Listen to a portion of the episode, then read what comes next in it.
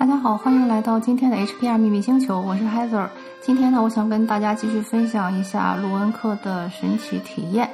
嗯，上次呢有在我的播客里跟大家讲过，我自己上了北欧萨满的一阶启蒙，然后呢，在啊学习卢恩符文的过程中呢，遇到了很多有意思的事情，让我意识到我以前其实在以前的呃几世中，其实肯定是学过卢恩符文，也教过卢恩符文的。啊，因为每次呢都是都可以在提前老师一步有一些自己的体验，而且同时呢就是觉得学起来非常快吧，就是什么东西就是学完以后它就自然就印入脑子当中，而且啊就会有相应的事情发生。嗯，比如说有一个很好玩的例子就是啊，在我学习关于冰雹的那一个符文的时候呢，嗯，那一星期我正好去一个公园里去过周末。然后呢，那天本来是阳光明媚，然后突然一下就突然天气变得非常的冷，冷的与当时的天气非常不符。因为当时已经是五月初了，其实天气蛮暖和的，但是突然就一阵那种阴阴阴风暴雨，然后一阵暴雨下来以后还不算完，还突然的下了一阵冰雹，然后当时就非常的震惊，就觉得这什么天气，怎么还下冰雹？因为上次下冰雹感觉都已经起码是三四年前了，这在我们这里并不是一个很常见的一个天气现象。但是那个下了冰雹，然后到了后来我才想起来，正好那一周就学的是关于冰雹的那个符文，所以就你会发现你的生活跟它是非常紧密的连接在一起，而且会有些非常神奇的一些，我觉得已经绝对不是巧合了，而是一个必然的那种感觉啊。所以呢，就是说在我自己学卢文符文后期以后呢，嗯，在一次嗯半梦半醒的过程中，那些北欧众神过来找我，让我开卢文符文课嘛，然后当时我也觉得非常的忐忑，就说。因为我自己是个挺还挺认真负责的人，就是如果我自己的一个东西，我我不把它摸清楚、摸透、摸到一个说百分之九十五的一个水平，我是不敢出去教课的，因为我很怕，万一别人问我什么东西我不知道该怎么办。所以呢，在当时呢，一共有二十，我当时学的是那种啊最老的那种罗文符文，它一共是有二十四个字母，我当时才学到了第十六个吧，呃，然后我就说这我怎么教嘛？但是北欧众神说这你不用管，我们来教你去。做这件事情就好了。于是呢，我就在网上发了呃微博啊，还有就是发了呃在微信上，就是喊了一嗓子嘛，就说有谁要来跟我学罗恩符文。结果就没想到来了很多人，就是来了，我想想是多少？嗯，像我这种佛系营业的，好像一开始是来了十七个人，就是我们那个群里加上我是十七个。然后呢，当时我就跟大家说还会有一个人加入。然后大家就说是谁啊？我说我也不知道，但我就觉得就应该是十八个人。结果果然，在我开始上第一节课的时候，就是我们一直十七个人嘛。就在我上第一节课的时候，啊，我们一直十七个人。然后上完以后呢，我一看微博有人给我发了私信，说我现在要报罗恩符文。然后我就跟他说，我们已经上了一节课了，但是我有录下来，OK 吗？他说 OK。于是我们的群就变成了十八个人。然后当时大家都觉得很奇怪哦，就是说为什么你会觉得肯定是十八个人？嗯，我说我就是知道，其实 我只是因为知道，就是说在北欧系统中的九其实是一个非常神圣的数字。啊，因为如果大家有对神秘学有一些概念的话呢，会听说过北欧的那个生命之树，就是嗯 y o g a Drasil，然后它呢就是连接着九个世界。呃，这九个世界呢，其中有神界、有巨人界、有人界，那个比较复杂，我就不在这里讲了。啊，在正式的课程上会讲，但是呢。呃，就是说九，其实，在北欧众神中是一个非常啊独特，也是非常呃神秘的一个数字。所以我就想，那既然都开课了，那肯定要是九的倍数才行啊！怎么可能说是十七这么一个上不搭下不搭的一个数字呢？所以到了后来，我们就真的就是有一共有十八个人，然后就是我们一起去踏上了罗恩符文的这个学习之旅。嗯，然后学习之旅的这个过程也非常有意思。就是之后我可能会找一个找几个学员过来跟我一起去录一个播客，讲一下他们的体验。在这里，我就是还跟以前一样讲一下我自己去教授这个录文符文的体验。就全程都感觉真的就有神在帮忙吧。嗯，比如说就是我一开始给大家讲这个北欧神话系统的时候，大家都肯定听说过这个北欧的众神之父奥丁的故事。他当时就是为了获取罗恩符文呢，他是把自己倒吊在这个。啊，智慧之泉的那个树上面，把他自己倒掉了九天九夜，啊，所以呢，就是说，在这个过程中呢，他就是突然达到了那种开悟的状态，获取到了智慧，然后呢，他也看到了啊，树枝上形成的那种字符，就是罗恩符文，所以这个是你会在几乎所有的北欧神话传说，或者是啊童话也好，或者是神话，或者说是那些北欧历史之类，就是大家口口相传都是这么一个故事，所以这也是我给我这么给大家讲的。嗯，但是呢，在我讲完这个故事以后呢，那天晚上我就做了一个梦，我梦见我就是通过奥丁的眼睛去看这个世界，就是我是倒吊在树上的，整个人是倒着的，就是整个世界也是倒着的。但是呢，我当时看到的这些符文，它的确是树枝组成的，但是它并不是说在地上散落的树枝组成的，或者是空中的树枝组成的，而是它是在水里，这些树枝全都是在水里。啊，就是它是其实是在水面上的一个那种倒影，或者是水面上漂浮的那些树枝这么的一个图像。然后，所以当时我看到这个以后呢，我在梦中看到这个之后，我就知道可能这个才是真正这个卢恩符文怎么被发现的这个缘起。所以第二天早上起来呢，我就抽了一张罗恩符文嘛，我就问，就是这个东西我是不是要把它分享给我的学生，还是说就是只是把它当做一个梦，就是 keep it to myself，就是自己就留着算了。当时出来的一个符文也非常非常的有意思，那个符文就是告诉我，这个时候你要把你自己放在后面。然后我一看我就明白它是什么意思了，就它的意思就是说。因为这是神在教课，所以你要把神的旨意去传达给大家，而不是说把你自己的理解，或者是你从书上获取来的、你那表意识获取来的这些信息传递给大家。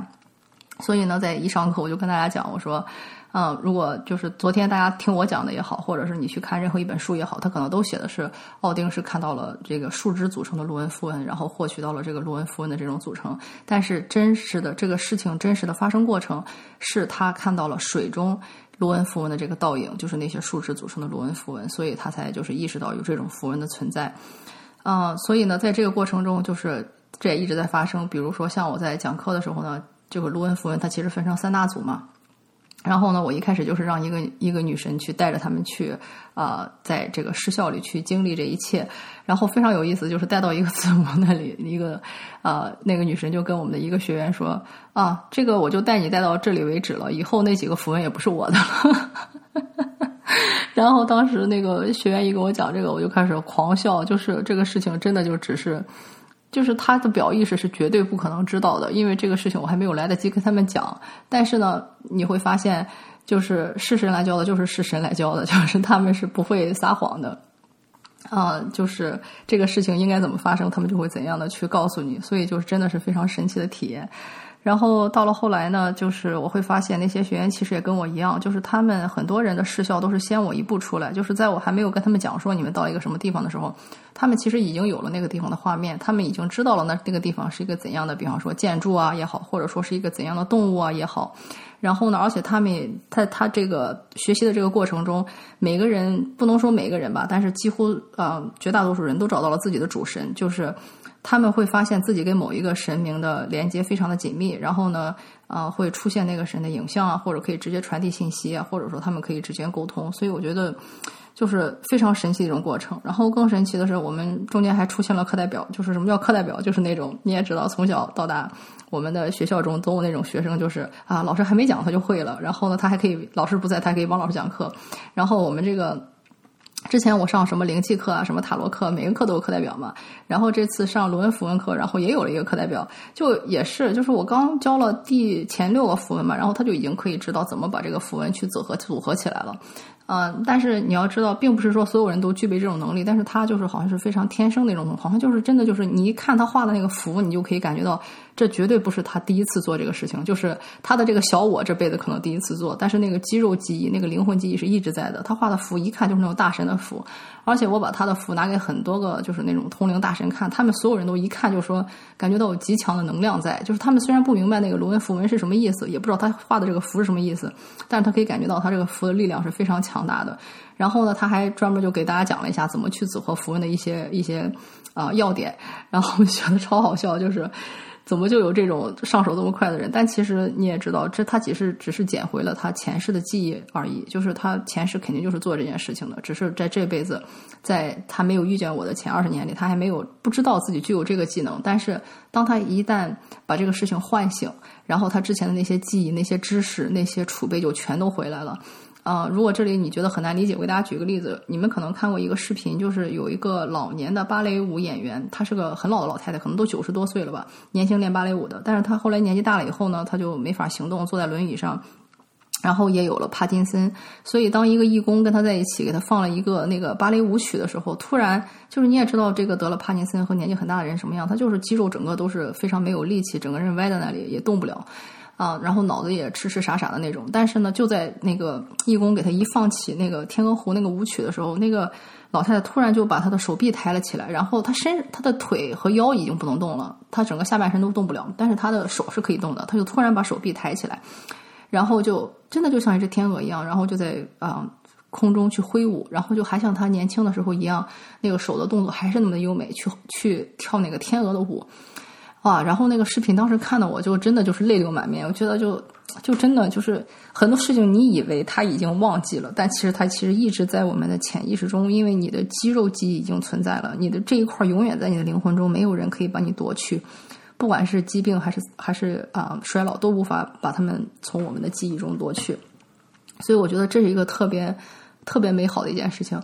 然后呢，然后我也有其他的学员，就也是这样子，就是说，在他们走到一个地方，问他们是什么名字的时候，他们说的名字其实就是那个鲁恩符文那个字母本身的含义。而这个东西，他们其实表里是绝对不可能知道的，因为，啊，他们之前问我说你想看什么书什么的，我也问我我的老师这个问题，但是我的老师就跟我讲说，你不要看任何书，不要让任何书去困住你的思维，你就让你自己的这个。呃，潜意识去体验，你能体验到什么？所以这也是我的教学方式，就是我没有让他们去看任何的书，他们就是对这个知识没有任何的背景了解，所以他们的他们在没有任何这个意识了解的情况下，他们就可以知道这个符文最本身的意思。所以你也知道，如果这样的教学方式的话，他其实是很难忘记的。就对他来说，这个东西就是太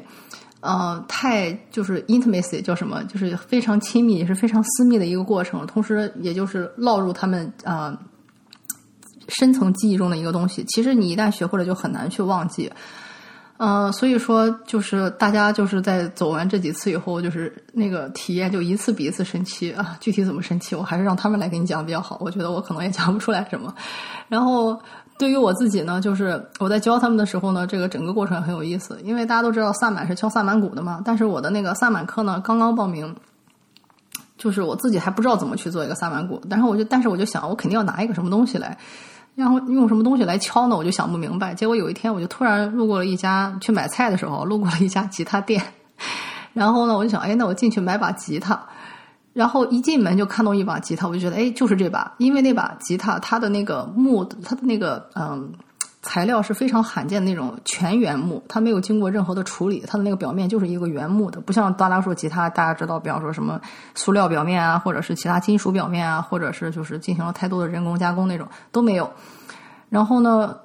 我进去以后，然后就问说是不是这个吉他该要让我带回去，然后得到的感应是是，所以我就把那把吉他扛回了家。然后大家都觉得很奇葩，就是你怎么买菜还买了一把吉他回去，还这么大一把吉他。而且买的也蛮快的，因为我其实从小就很喜欢吉他。但是大家也知道，吉他这个东西，这个价格从几十块钱到那种上千上万的都有，然后大大小小也都有。我又是个新手，所以你如果你真的去很认真的去挑的话，真的不知道挑到什么时候，做多长时间的研究才能买回来一把。但是对我来说，真的就是几乎五分钟之内吧，就是在那种 里边上千把吉他中，直接又挑中了一把，然后带回家。然后我就之后就一直拿着那把吉他弄出来的音乐，就是带大家去走这个啊冥想的这种体验失效啊，然后就发现效果就非常的好。然后通过呃吉他这种敲击的这种方式，它其实跟鼓是差不多的嘛，嗯，去带大家去进入一种这种冥想态，然后去直接去跟罗恩符符文发生一种链接。呃，然后呢，在后来我们在整个教课的过程中呢，就是大家的体验就越来越神奇。就是有一些人他找到了自己的主神嘛，然后就可以很轻松的去跟他们去链接啊，直接去跟他们交流，去获取最高的智慧。然后对于我自己呢，我其实也是得到了非常大的奖励，就是因为我是在我自己还没有学完的时候，我就已经开始开课了，而且我结课的时间比我老师结课的时间要早，也就是说，最后的几个符文真的全都是按照我自己理解教的。然后，在我教完了，就是把他们都就是带完了、走完了这二十四个卢恩字母的这个过程之后呢，我自己才去上最后一节课。呃，所以其实我当时其实心里挺没底的，就是我想啊，这是我自己的理解，也不知道讲的是对还是不对。然后等我上了我老师的课以后呢，就发现我最后的几个理解的确是跟我的老师有一些区别。嗯，所以呢，我当时就是说又进入了视校去问我的主神嘛，我就去问说。我这么讲课可不可以？我是不是需要再把我老师讲的课再给他们就是讲一遍？但是我当时得到答案就是说，你作为一个老师的任务已经完成了，因为本来就不是你在教，是我们在教，所以请你放心，他们都会有自己的理解方式，也都会有自己的就跟卢文符文独特的链接和自己的理解。哇！然后我当时觉得好感动，然后就哭了一脸。然后自己，然后在我自己上最后一节课的时候呢，嗯，就是本来就是我们是在最后去见一个女神嘛，然后其实就是一个怎么说，就是一个嗯。就是一个见面而已，没有什么很特别的。然后我的同学中，他们体验，我觉得也没有什么很特殊的东西。就是那些跟我一起上课的人，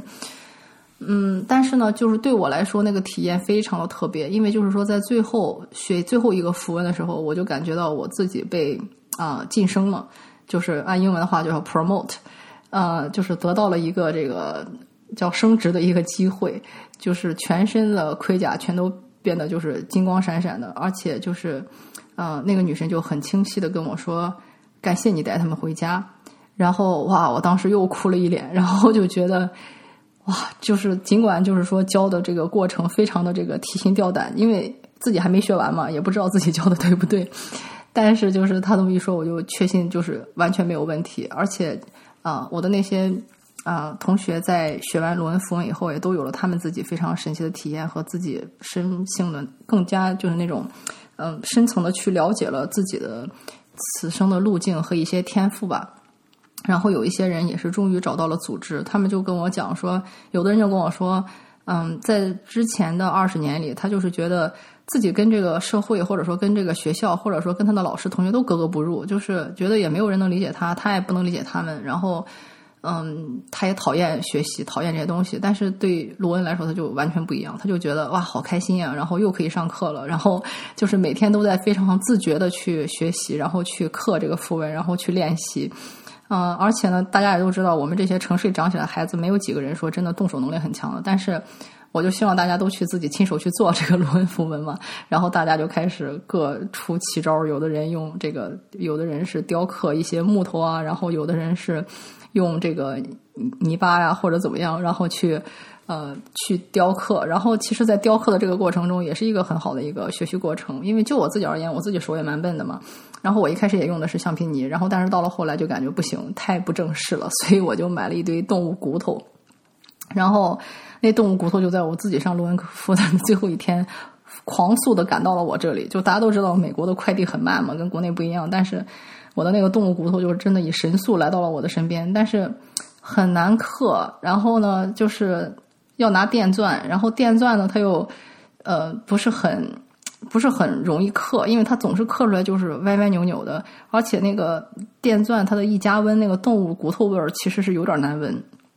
所以呢，就是我也感觉到，就是刻符文其实不是一个很简单的事情。然后像我们班同学，有的人用木头刻，那更是那刻的简直是一手血。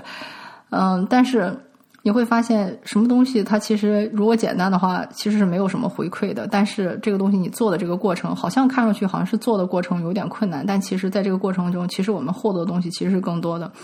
因为其实世界上本来没有捷径可言，你所谓看到的一些捷径呢，其实反而是非常难走的路。但是有一些路，如果你一开始觉得非常难走，但是你坚持走下去了，你会发现它反而会给你最意想不到的回馈。呃，然后我觉得卢恩的学习其实对我，或者是对我带出来的这些学员就是这个样子。就是虽然感一开始大家可能会感觉会很难，但是其实上来会觉得，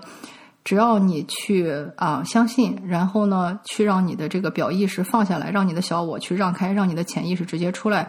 去直接去跟你内在神性的那部分链接的话，其实一切都是水到渠成的。你也应该会可以找到在其中找到自己应该有的路径，应该有的一个。啊，一个团体，一个社团，啊，一个社群，然后呢，找到你自己的天赋和使命，所以这就是我想跟大家分享的。然后呢，